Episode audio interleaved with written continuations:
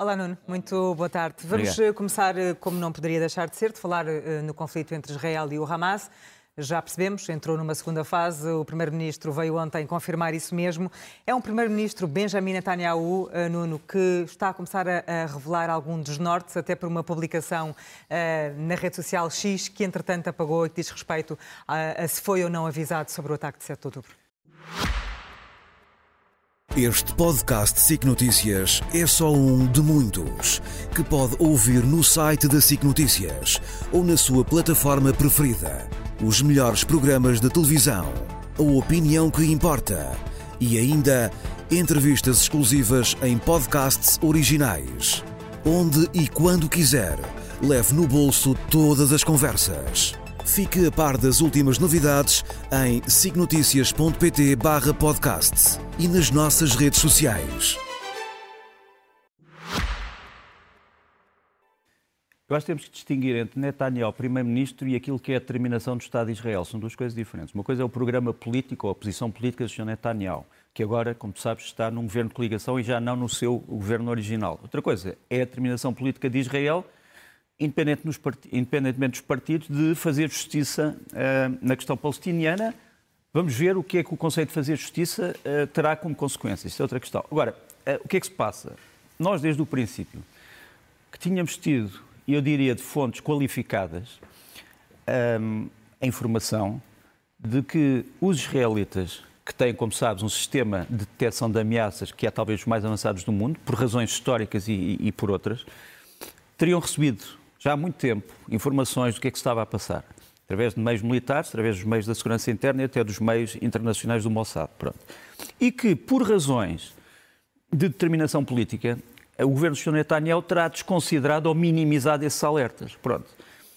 O Sr. Netanyahu, logo a seguir ao começo da guerra, disse que era mentira, que não, não tinha recebido nunca informações de nada, nem internas nem externas, mas hoje teve realmente que vir dizer, como tu estavas aqui a referir, que pede desculpa, que aquilo que escreveu não era verdade e que uh, pede desculpa a todos os envolvidos, porque parecia que ele estava, no fundo, a dizer que quer os militares, quer os homens de serviços de informações, ambos as mulheres e os homens de serviços de informações, o tinham uh, mantido no desconhecimento daquilo que se preparava, e não é verdade.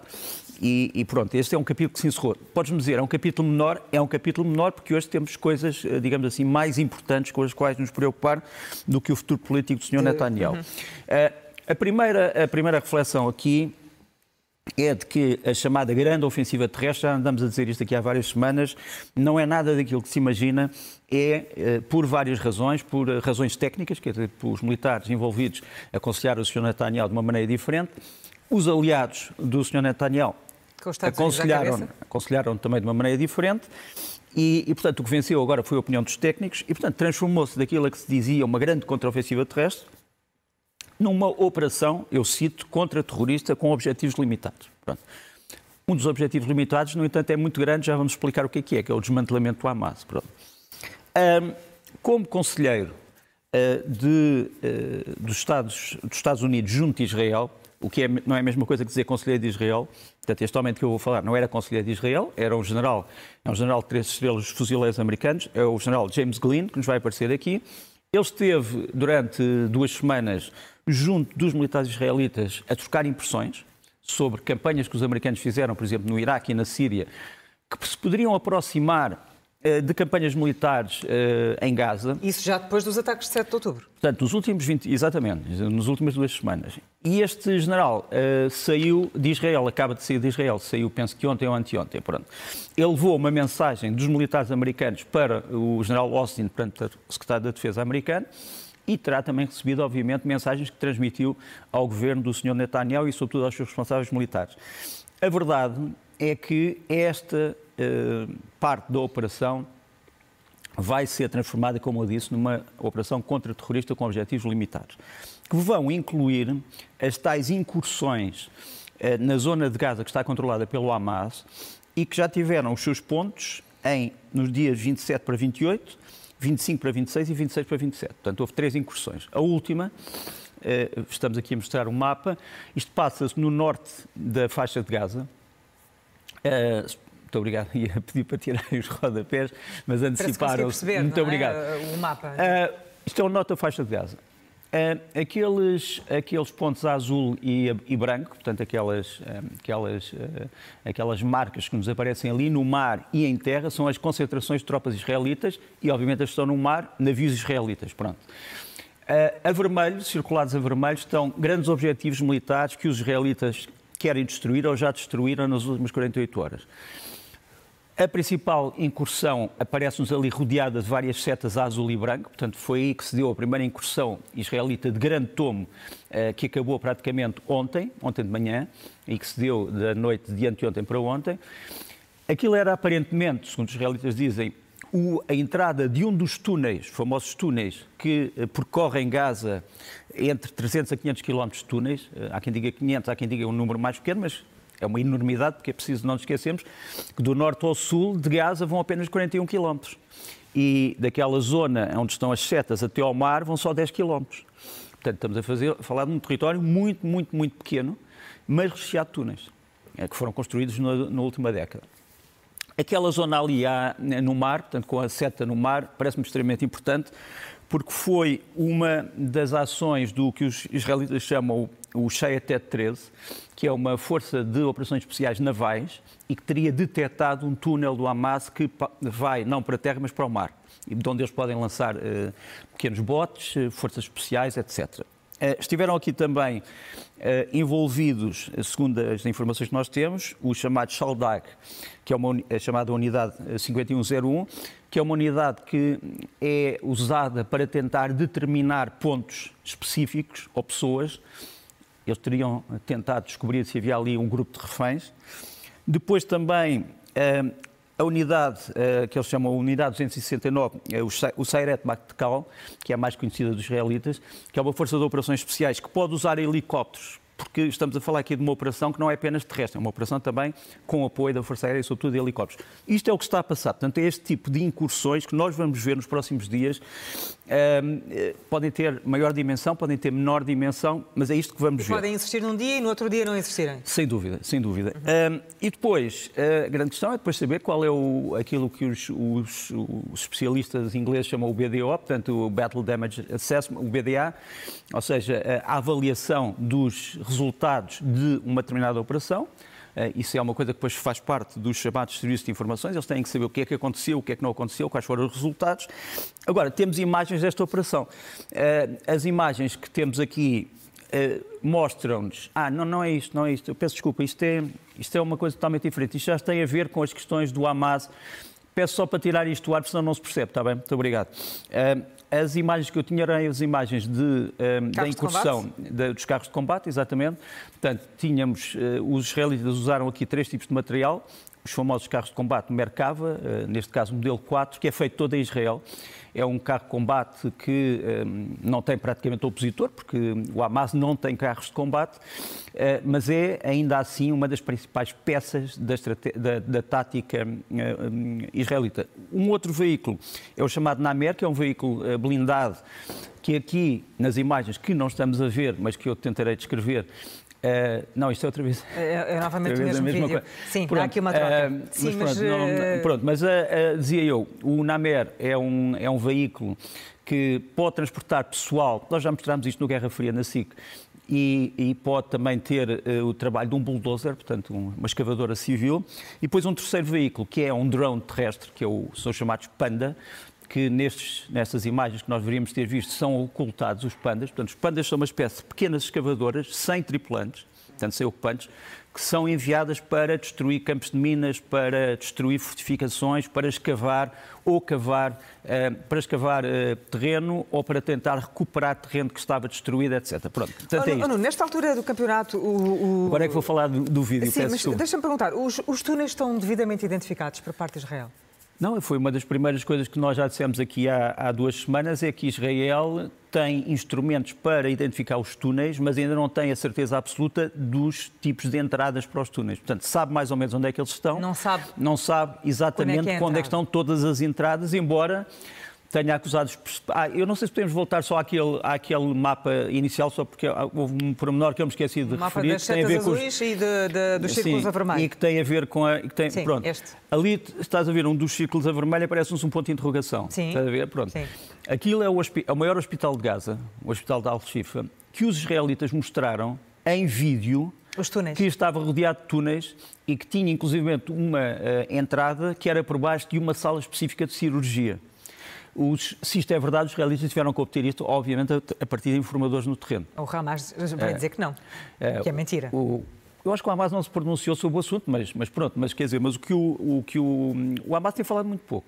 O Hamas não fala sobre as suas forças, quer dizer, faz coisas de propaganda. Mas o Hamas nega que tenha túneis debaixo de, de escolas e de hospitais. Uh, não diz bem isso. Diz que não tem túneis que possam afetar civis. Pronto, que é uma coisa mais ou menos uh, diferente. Os, o, que os, uh, o que os israelitas dizem é que muitos dos hospitais não são hospitais e muitas das escolas não, Não são, são escolas, escolas. Hum. ou que uh, os civis são expostos a perigos.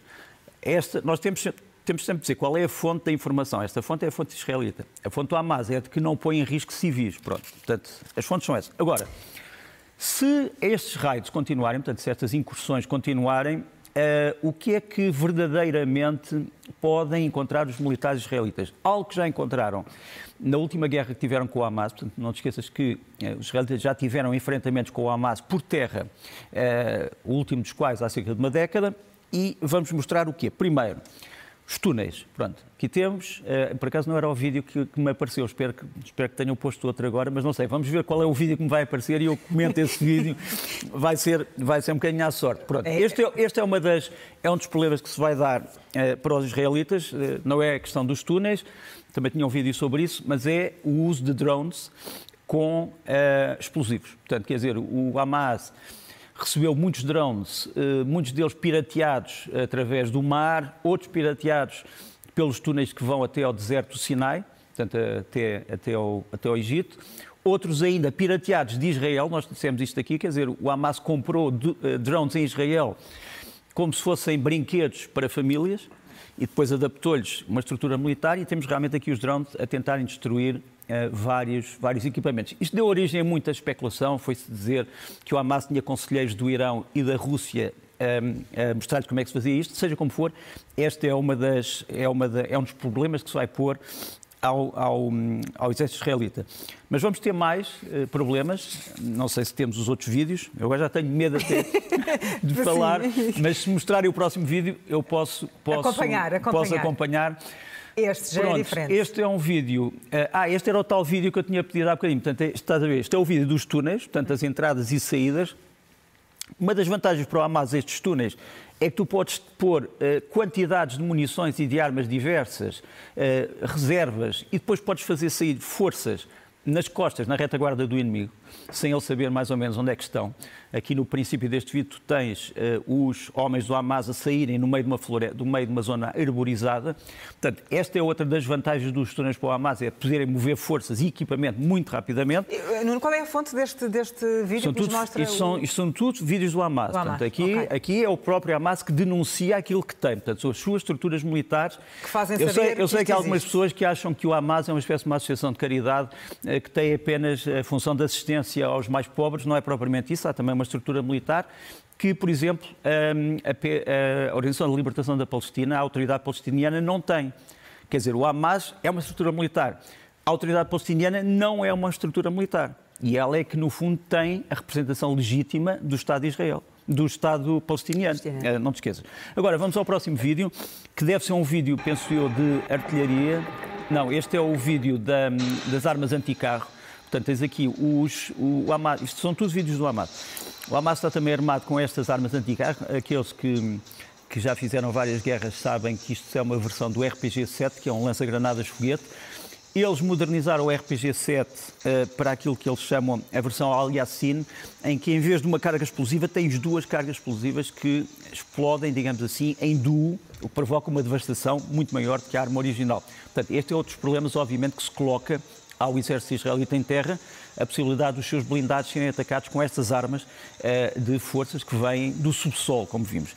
O próximo eh, é que será, com certeza, o vídeo dos morteiros, eh, que é outra das ameaças. Portanto, o, Hamas também tem, não, esta é outra vez, os drones, pronto, não vou lutar mais contra os, contra os vídeos, mas talvez haja um novo que nos apareça aí, que são as armas antiaéreas e que são os mísseis antiaéreos, os mísseis SAM, porque o Hamas também tem isso, quer dizer, o Hamas também tem, um dia destes vamos falar de como é que foi a estrutura que levou o Hamas a ter todo este equipamento, que é um dos grandes mistérios desta guerra.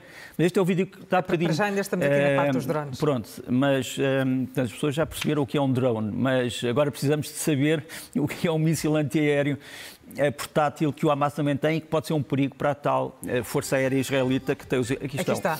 Finalmente, um, SA-7, SA-16, SA-24, agradeço mais uma vez terem posto, e este é um instrumento perigoso para os israelitas, porque estes mísseis foram também traficados de vários países, incluindo da Líbia, também passaram pelos tais canais clandestinos e têm um alcance entre 4 a 6 quilómetros, podem atingir, obviamente, helicópteros em voo baixo, aviões em voo baixo, e é também um dos perigos um, para, para Israel. Por fim, o Hamas tem uma, uma pequena força de forças, tem uma pequena unidade de forças de, de operações navais, eh, operações especiais, é que eles chamam o Al-Nukra. Vamos mostrar aqui uma fotografia dessas forças. Portanto, são forças que geralmente têm o quê? Têm pequenos botes, eh, têm uh, unidades de mergulhadores uh, com armas especiais que podem, obviamente, ser usadas depois de terem, terem estado debaixo d'água. Tem sido um quebra-cabeças para os israelitas. Uma das operações que nós mostramos naquele mapa era contra esta unidade, contra a Al-Nukra. Mas seja como for, isto é aquilo que os israelitas vão encontrar. Agora, podes-me perguntar quantas mulheres e quantos homens é que estão nestas forças? Já expliquei aqui na semana passada que a visão tradicional é de que o Hamas não teria mais que 50 mil combatentes. Os israelitas dizem que provavelmente terá o dobro, ou seja, cerca de 100 mil. 100 mil homens e mulheres eh, numa zona tão exígua como é aquela faixa de Gaza é um, é um enorme problema. É um, sim, é um número muito considerável. Nuno, um, mostraste, mostraste estes vídeos uh, do Hamas, uma fonte uhum. do Hamas, como tu referiste, morteiros, drones, mas vale a pena nós falarmos um pouco sobre Os morteiros esta... não mostrei.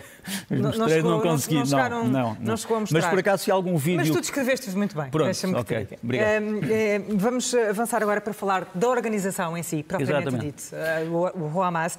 Que organização é esta, quando é que surgiu e, que, e, e qual é esta parte do braço armado uh, das Brigadas Al-Qassam, uh, Al Isadina Al-Qassam. Uh, o que é que podes adiantar sobre isto?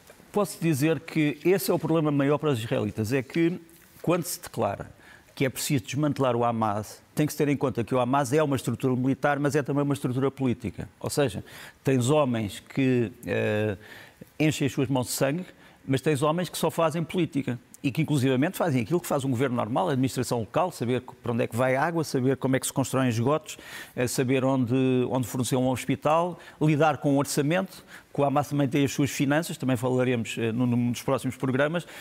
Esta organização, como tu dizes, eh, nasceu em, foi pensada em 1986 por aquilo que se chamava o, o cheque cego, que era um, enfim, um líder religioso que tentou agitar as massas da Palestina hum, nos anos 80, foi, pensa, e que, que nos aparece aqui à esquerda, um, é o fundador, realmente. O Hamas tinha uma carta eh, fundacional, a que eles chamavam Compromisso do Movimento de Resistência Islâmico, e que foi publicada em 1987. Eh, eles previam a extinção do Estado israelita, portanto, a destruição total, portanto, a ideia da Palestina desde o Jordão, desde o Rio Jordão até ao Mediterrâneo. Previam com... no passado? Previam no passado, mas já te vou dizer que também previam no, no presente. Portanto, a, a, extinção do Estado de Israel. Um, primeiro começaram por ser uma espécie de uma facção dentro do mais largo movimento de libertação da Palestina, portanto, a OLP, eh, Fatah, portanto, era uma espécie de uma facção mais radical da Fatah. Não é, eu não diria mais radical, é que a Fatah era um movimento político um movimento nacionalista. Eh, estes homens adicionaram a religião. Quer dizer, a Fatah nunca disse que a Palestina teria que ser uma Palestina muçulmana. Disse que teria que ser uma, uma Palestina para os que lá viviam.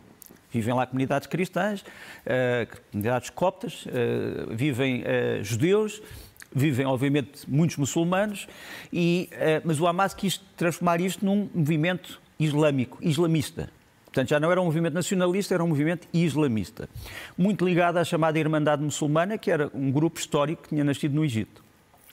Ora bem, este compromisso foi revisto em 2017, portanto, eles têm uma nova carta, mas dessa carta continua a constar a necessidade de acabar com o Estado de Israel. O que tu podes dizer é, apesar daquilo que está escrito, O Hamas, na prática, tem falado com Israel? Sim.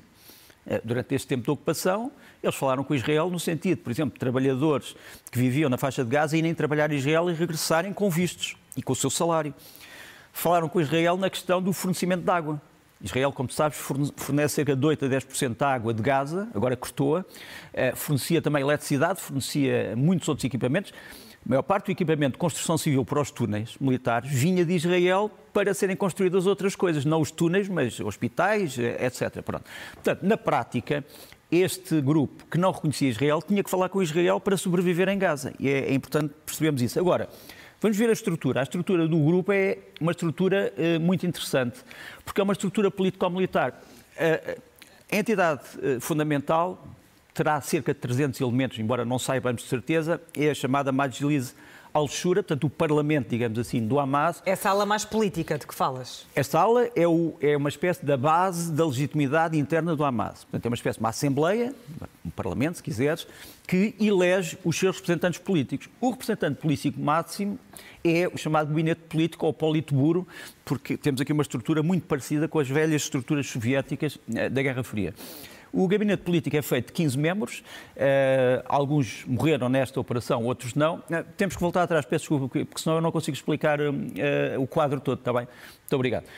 Depois, tens ainda dentro da parte política, tens as administrações e as células políticas do Hamas em Gaza, em Judeia e Samaria, portanto em Israel, na Cisjordânia, portanto chamado Banco Ocidental ou Margem Ocidental, na diáspora, portanto, os palestinianos que vivem fora da Palestina, aqueles que estão nas prisões, como tu sabes, há milhares de palestinianos nas prisões acusados ou, serem, ou depois de serem sido apanhados em atos do Hamas.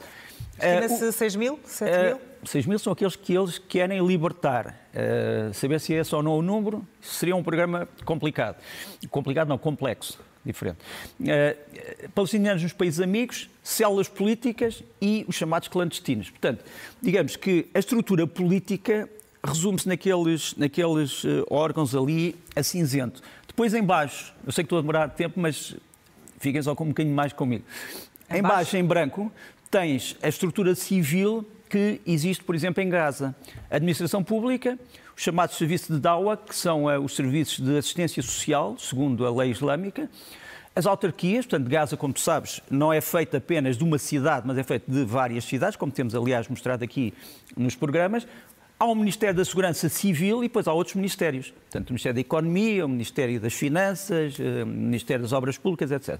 Depois ali a vermelho é que estão os tais órgãos políticos, as brigadas de que acabaste aqui de falar, a Alnupca, que, é o, que são as Forças uh, Especiais Navais, e depois dois tipos de serviços de informação, é os serviços secretos. Um serviço secreto militar e um serviço secreto interno, que vigia, no fundo, a própria estrutura do Hamas para ela não cometer crimes. Pronto, e agora... Quem, quem daqui desta estrutura levou a cabo os ataques de 7 de outubro? Obviamente que a estrutura vermelha, portanto a estrutura militar, agora se me perguntas assim, e a estrutura branca e cinzenta conhecia, e a estrutura negra, essa é uma pergunta que eu não te posso responder, eh, mas em princípio até agora não tem havido comunicados do Hamas a dizer ah, não, não concordamos nada. ou não concordamos. Não tem havido. Eh, se esses comunicados viessem, estávamos perante uma revolução, mas eh, não tem havido. E agora então peço, peço, peço por favor à realização para mostrar. Muito obrigado. Portanto, temos aqui. Isto é o chamado Politburo, portanto, o, gabinete político de Gaza, porque o gabinete político depois está descentralizado em gabinetes políticos para as várias áreas. Estes são os homens e as mulheres que estão uh, a dirigir uh, em Gaza, temos ali os nomes deles à esquerda.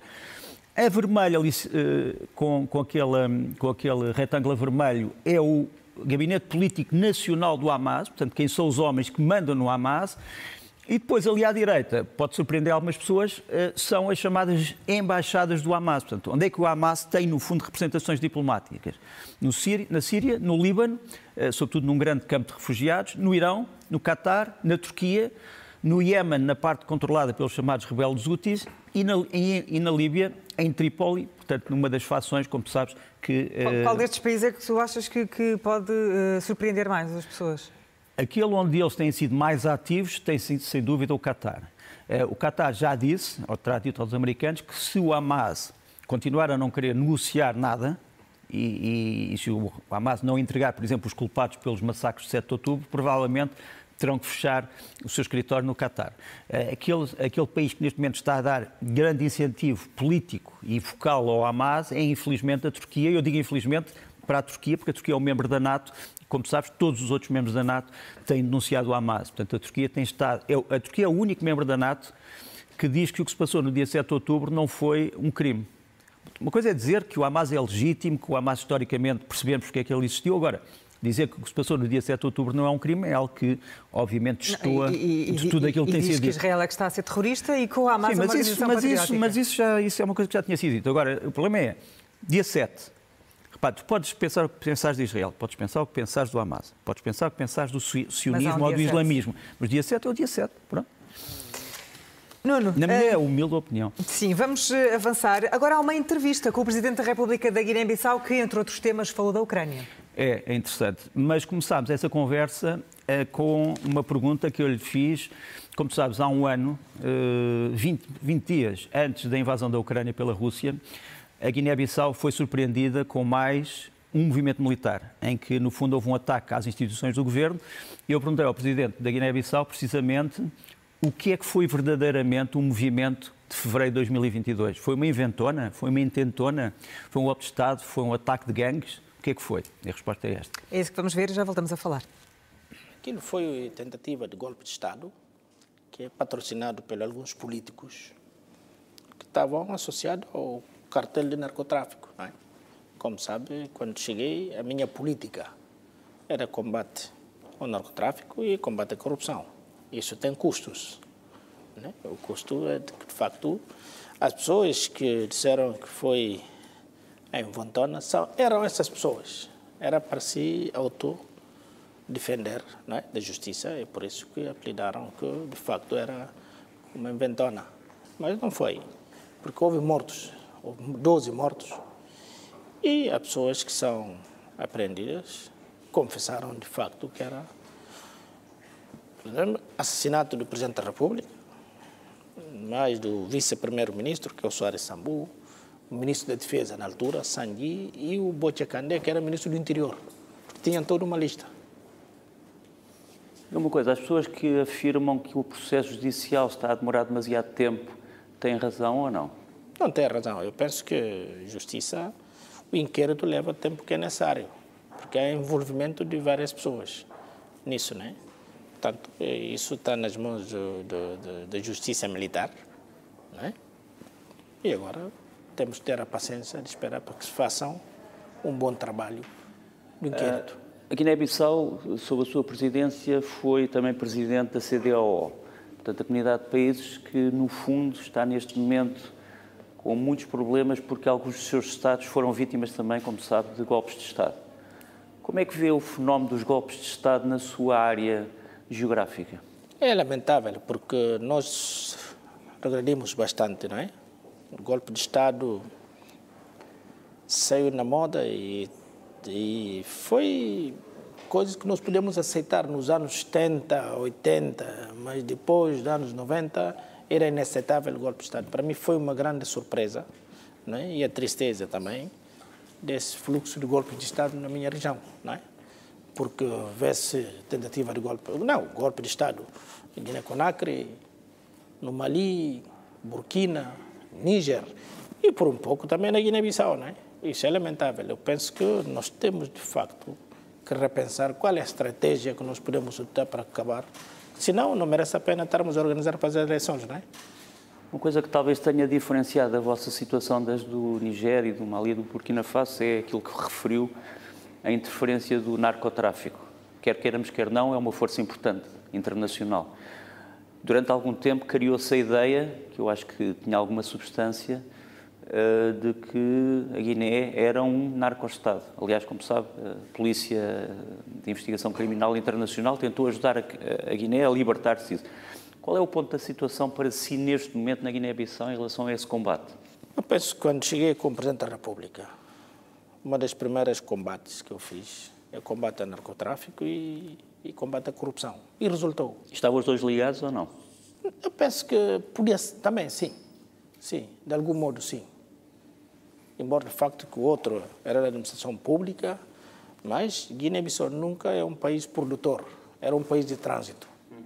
Bom, que havia vários políticos e chefias militares que estavam envolvidos, né? envolvidas nisso. E quando cheguei, epá, a primeira coisa que eu fiz é combater. E hoje a Guiné-Bissau não temos...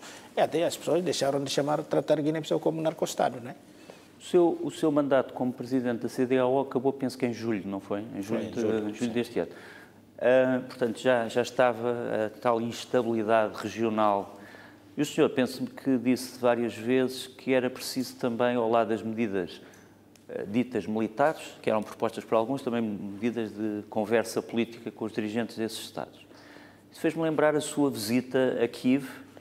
Ah, Eu tenho muitos amigos ucranianos que disseram foi o primeiro chefe de Estado africano a vir eh, e depois foi também a Moscou. Isso causou alguma polémica. Mas qual, qual foi a sua verdadeira, o seu verdadeiro objetivo? Era para ver se podemos contribuir de uma forma ou outra, não é? Eh, para trazer a paz entre a Ucrânia e a Rússia. O primeiro que eu fiz foi falar com o Putin, é? Tinha que falar com o Putin, daí fui para eh, a Ucrânia. O que é que o Putin lhe disse? Não, o que ele estava disponível a falar. Hum. Ia sair da Ucrânia? Também a Ucrânia, também eu senti que havia vontade. Não, não, mas o Putin disse-lhe que ia sair da Ucrânia ou não? Não, não falamos nisso. Eu, na altura, quando há uma guerra, podemos, nós buscamos em primeira fase, Sim. cessar fogo, um grupo de contacto e negociação. Essa que é a técnica de, de, de, de- de negociação, não é? Então, e foi aquilo que eu tanto, levei, essa ideia que eu fui vender ao Putin. E o Zelensky. O que é que o Zelensky lhe disse? Não, que ele estava disponível a encontrar uma solução com Putin. E, e Putin também. Foi a mesma coisa. E depois daí falei com o presidente Macron e falei com os líderes, quase todos eles. Falei com o Biden na altura, falei com o Macron e os outros líderes europeus.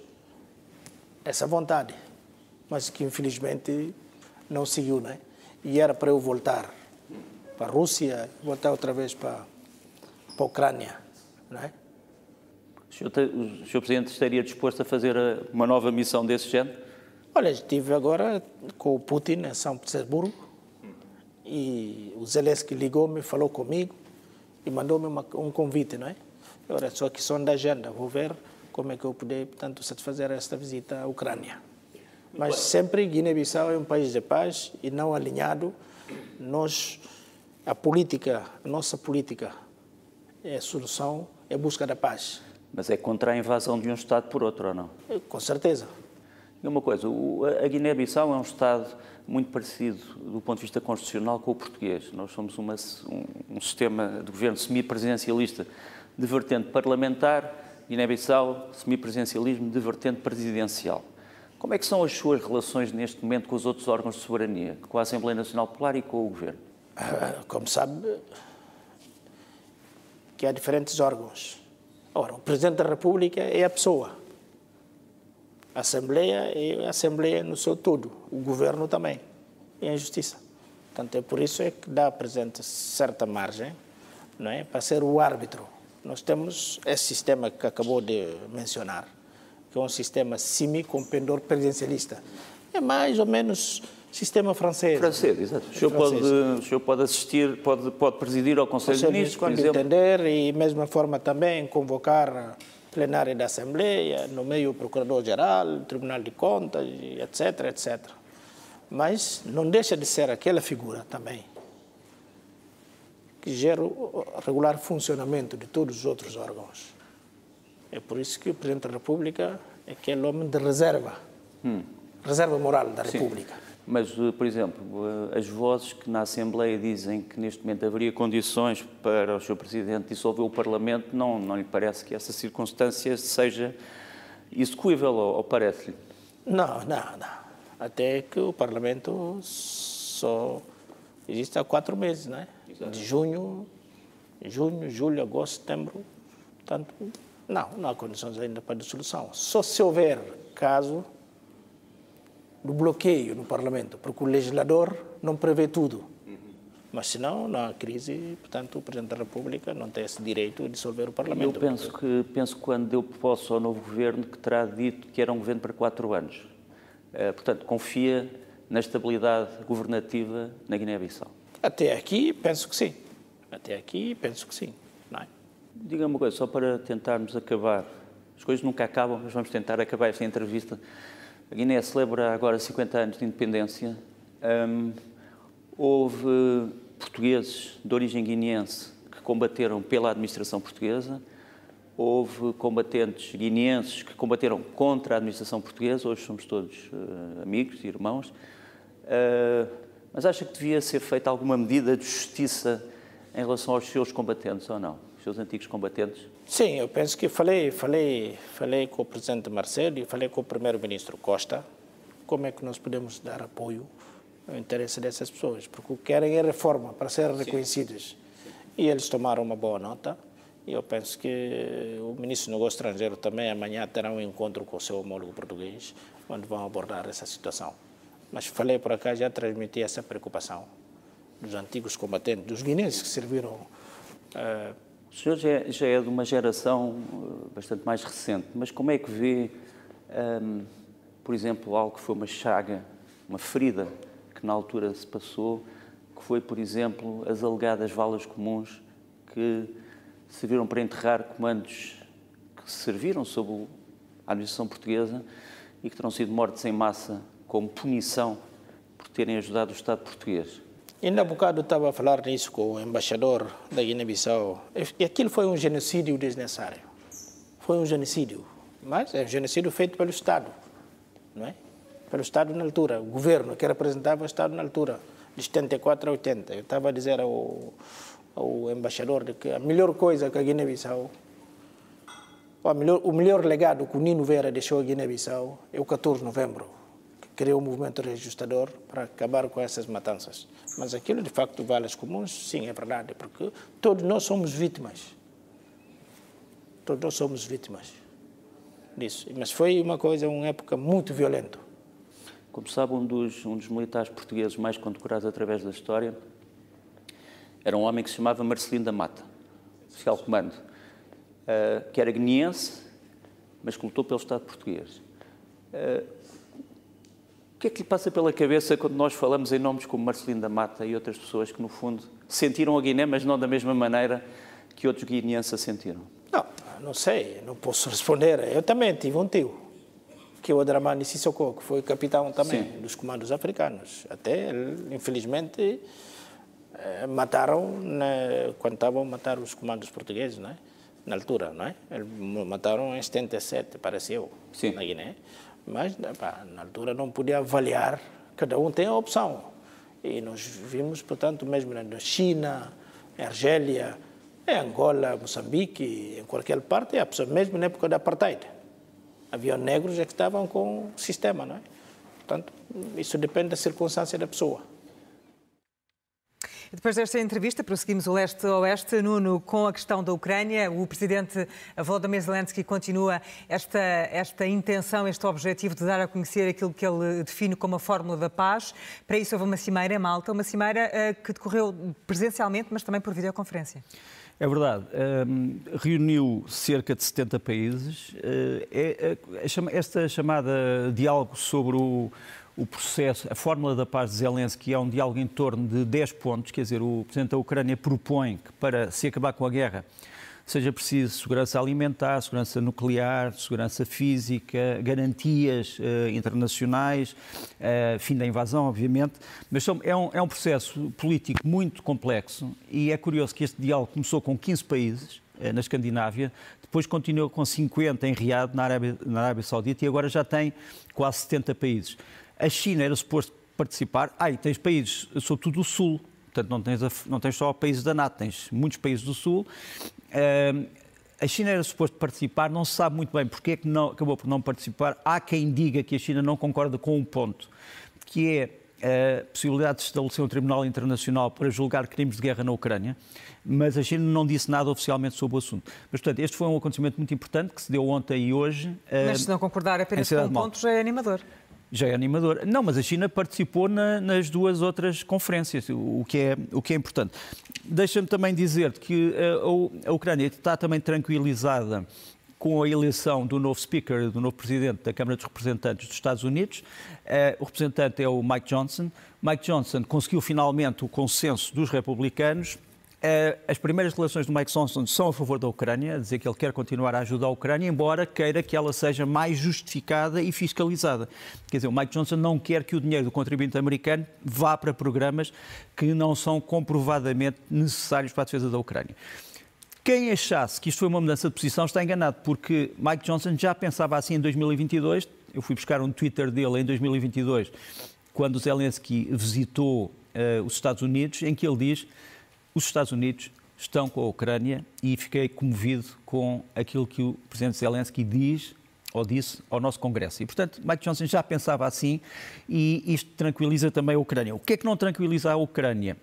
a ameaça que terá chegado por eh, vias diplomáticas que a Rússia se prepara para bombardear a Ucrânia como nunca foi visto, provavelmente no fim deste mês. Isso não tranquiliza a Ucrânia, embora a Ucrânia esteja hoje mais preparada do que estava em novembro de 2022 para resistir a uma série de ataques aéreos. Temos eh, estes conflitos, receio de alastramento de, do conflito, nomeadamente entre Israel e o Hamas, um, sem esquecer a Ucrânia e uh, isto é ambiente propício, Nuno, à proliferação uh, de rumores. A começar uh, por um que envolve o presidente russo. É verdade, antes da proliferação nuclear, há a proliferação de rumores, que eu me lembro é a primeira vez que o Kremlin, numa semana, tem desmentido duas vezes a morte do seu chefe de Estado, portanto, a morte do presidente Putin. Uh, o presidente Putin, por alguma razão, foi envolvido de rumores de que teria morrido em várias circunstâncias esta semana. Ele, no fundo, acabou por presidir apenas, entre aspas, a uma espécie de um grande exercício de defesa nuclear da Rússia. É, uma, é um exercício em que a Rússia usou uh, uma espécie de maquetes de mísseis que, em circunstâncias reais, levariam cargas nucleares para responder a um pretenso ataque à Rússia com armas nucleares. Uh, isto inquietou muitas pessoas. Uh, há quem diga que isto pode fazer subir, digamos assim, o patamar da paranoia uh, nacional de vários Estados, mas seja como for, foi o que aconteceu. Também foi a semana em que foi revelado nos Estados Unidos este documento, que é um documento do Pentágono sobre o poder naval chinês. os Estados Unidos alertam para que a China se transformou de repente. De repente, não ao fim de uma década, na maior potência naval eh, do mundo, eh, muito mais avançada do que a Rússia e com mais navios do que os Estados Unidos. Os Estados Unidos preocupam-se sobretudo com aquele navio que nos aparece ali, eh, que são os chamados, é o chamado cruzador Renhai. Os, os chineses chamam isto contra-torpedeiro, mas tem quase 12 mil toneladas e, portanto, é colocado na categoria de um cruzador e os, os chineses já construíram cinco destes navios, são considerados alguns dos mais poderosos do mundo e um, um, os Estados Unidos alertam para isto do ponto de vista da sua segurança uh, nacional. É também interessante que neste, nesta semana uh, se tenha dado, uh, esta, vai continuar até amanhã, penso eu, uma grande conferência em Beijing, portanto a capital da China, é a décima Conferência de Defesa de Xiangshan, em que se previa que estivessem presentes oradores eh, de Cuba, eh, oradores da, do Brasil, das Filipinas, das duas Coreias, quer dizer, muitos países que não têm boas relações entre si, e onde estaria, onde seria aberta a conferência com um discurso do Ministro da Defesa russo Shoigu a Reuters veio hoje dizer que está cancelada essa, essa, essa, essa presença. Eu não tenho essa informação, ele continua a aparecer uh, no programa da conferência, mas vamos esperar. É que realmente, se a, se a China tivesse desconvidado, entre aspas, o Sr. Shoigu, seria um acontecimento relevante do ponto de vista das relações internacionais. Uh, Deixa-me ainda dizer, peço desculpa. Um, ehm, que neste ambiente global de alguma tensão, eh, temos aqui pela primeira vez fotografias da retaguarda do chamado B-21 Raider, que é o novo bombardeiro estratégico dos Estados Unidos, que vai estar, eh, no fundo, ainda em desenvolvimento até 2040, mas que é, digamos assim, a face dos Estados Unidos se houver verdadeiramente um conflito nuclear. Uh, infelizmente, estes planos estão todos os dias a ser feitos. E deixa-me mostrar-te mais duas imagens uh, sobre um tema que temos andado aqui a desenvolver, que é a destruição de cabos submarinos e gasodutos uh, no Mar Báltico. Os suecos prestam muita atenção a isto. Isto é um navio de apoio aos submarinos da Suécia, é o maior navio sueco, penso eu, é o Belos. O Belos andou esta semana a verificar meticulosamente todos os cabos submarinos do Báltico, dos países escandinavos, dos países que têm, uh, no fundo, fronteira naval com o Báltico, para saber se há ameaças a esses cabos. E aparentemente a Finlândia descobriu o enfim, eu não vou dizer o culpado, mas o suspeito da destruição do tal gasoduto que une a Finlândia a Estónia. Terá sido este navio chinês. O navio chinês é mostrado aqui com problemas numa âncora e também com problemas, se vês ali na, no ponto 1, eh, do seu, eh, da sua carga de contentores. Vês que alguns contentores estão fora do sítio, dá a ideia que o navio abalroou alguma coisa. Os finlandeses, através de um submarino, descobriram que foi uma âncora, uma âncora gigante que nos aparece ali embaixo, a, a amarelo, que essa âncora foi arrastada durante muitos quilómetros, quer dizer, é impossível um navio deste tamanho levar uma âncora arrastada durante muitos quilómetros e não, e não, se, e não se aperceber. E depois tens ali embaixo o cabo arrancado, o cabo estava enterrado debaixo de duas, de, dois, eh, dois quilómetros, não, dois quilómetros não, de, enfim, era uma superfície muito grande de betão. Portanto, havia uma superfície de betão armado sobre o campo. E, no entanto, essa superfície de betão foi destruída e o cabo foi cortado e depois foi arrastado por, este, por esta âncora. Agora, a grande questão é saber o que é que este navio chinês vai dizer. Ele está agora em território russo, mais uma coincidência, eh, mas é mais um problema a vigilância dos cabos submarinos, sejam eles cabos de transmissões, sejam eles cabos de energia. Nuno, e nós já falámos aqui da Turquia, mas a outro propósito a ver ah. com Israel, mas eu sei que também queres dar uma nota a outro propósito. Tínhamos uh... esquecido. Uh, é que realmente a Turquia é um país da NATO, como tu sabes, é um país que celebra hoje, no preciso dia em que estamos a falar, os 100 anos uh, da sua transformação em república, o que os turcos chamam o Cumhuriyet Bayram, o Dia da República, e todos os comandos da NATO hoje, incluindo o comando aqui em Lisboa, Strike for NATO, fizeram filmes de homenagem às Forças Armadas turcas, o que é também algo significativo. Quer dizer, todos os comandos da Aliança Atlântica a homenagearem a República Turca e as suas, os seus 100 anos e as suas Forças Armadas atuais, como sabes, são um membro fundamental da, da, da Aliança Atlântica. É, vamos focar agora eh, em Portugal e nas movimentações ao nível diplomático que têm assistido, a começar eh, pela posição que Portugal eh, demonstrou na resolução da Assembleia Geral da ONU, que foi aprovada a propósito de Israel e do Hamas. Portugal está numa posição especialmente importante porque Portugal foi um dos primeiros países a condenar aquilo que se passou no dia 7 de outubro, voltando aqui à, à nossa conversa conversa. Eh, no entanto, aprovou uma resolução da ONU que os israelitas consideram ofensiva, porque dizem que é uma resolução que não prevê digamos assim, a condenação do Hamas por aqueles crimes do dia 7 eh, e que se limita a pedir uma pausa humanitária. A verdade é que Portugal interpretou esta, esta resolução como sendo uma resolução que pede a pausa humanitária, mas não ignora aquilo que se passou antes. Eu tinha aqui uma fotografia sobre os resultados desta votação que mostram que os países estão muito divididos quanto a este assunto. Quer dizer, tu tens países da NATO que votam num sentido, outros que votam noutro sentido praticamente todos os países da NATO, com exceção, penso eu, dos Estados Unidos e, e de alguns países do leste da Europa, uh, são a favor do cessar-fogo humanitário. Agora, definir o que é que é o cessar-fogo humanitário, isso é que é o grande problema. Querê-lo é uma coisa, definir o que é que ele é, é uma coisa diferente. a semântica que todos concordam. Exa exatamente. Depois, eh, queria mostrar-te aqui, numa altura em que Moçambique continua a estar praguejado por ameaças de uma nova guerra civil por causa dos resultados das eleições autárquicas que foram fraudulentas, já está isso reconhecido, nós temos tido os militares portugueses na missão EUTM Moçambique, que é uma missão que treina as Forças Armadas moçambicanas no quadro da União Europeia, que é capitaneada por Portugal. Eles têm andado a distribuir ajuda humanitária aqui no lar de Nossa Senhora dos Desamparados, que eu acho que é um, enfim, é um nome apropriado para aquilo que neste momento se passa em Moçambique. Por fim, ainda Portugal Internacional, numa reunião muito importante que se deu em São, no, em São Julião da Barra, portanto, no, no, no sítio simbólico eh, da, do Ministério da Defesa português, entre a chefia das Forças Armadas portuguesas, eh, o CENCO foi português, mais quatro países europeus e cinco países eh, muito importantes, que são os países do, dos Estados do Maghreb, portanto, Tunísia, Marrocos, Mauritânia, Líbia e que foi, penso, e a Argélia, muito importante. Eu estava a ver, estava a esquecer de algum.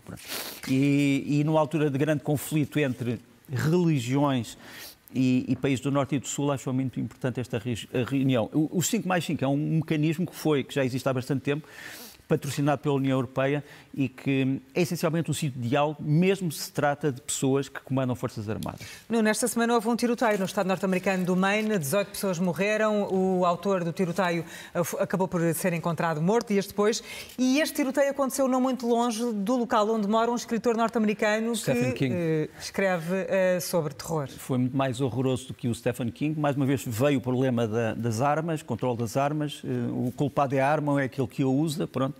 E o Stephen King realmente mora aqui. E há uma outra ligação, é que a, a, vila, a vila que foi assolada por este atirador chama-se o quê? Chama-se Lisboa. Lisbon é realmente uma vila, é, uma pequena cidade americana onde vive o Stephen King, mas que se tornou mais horrorosa, infelizmente, do que os romances do mesmo Stephen King.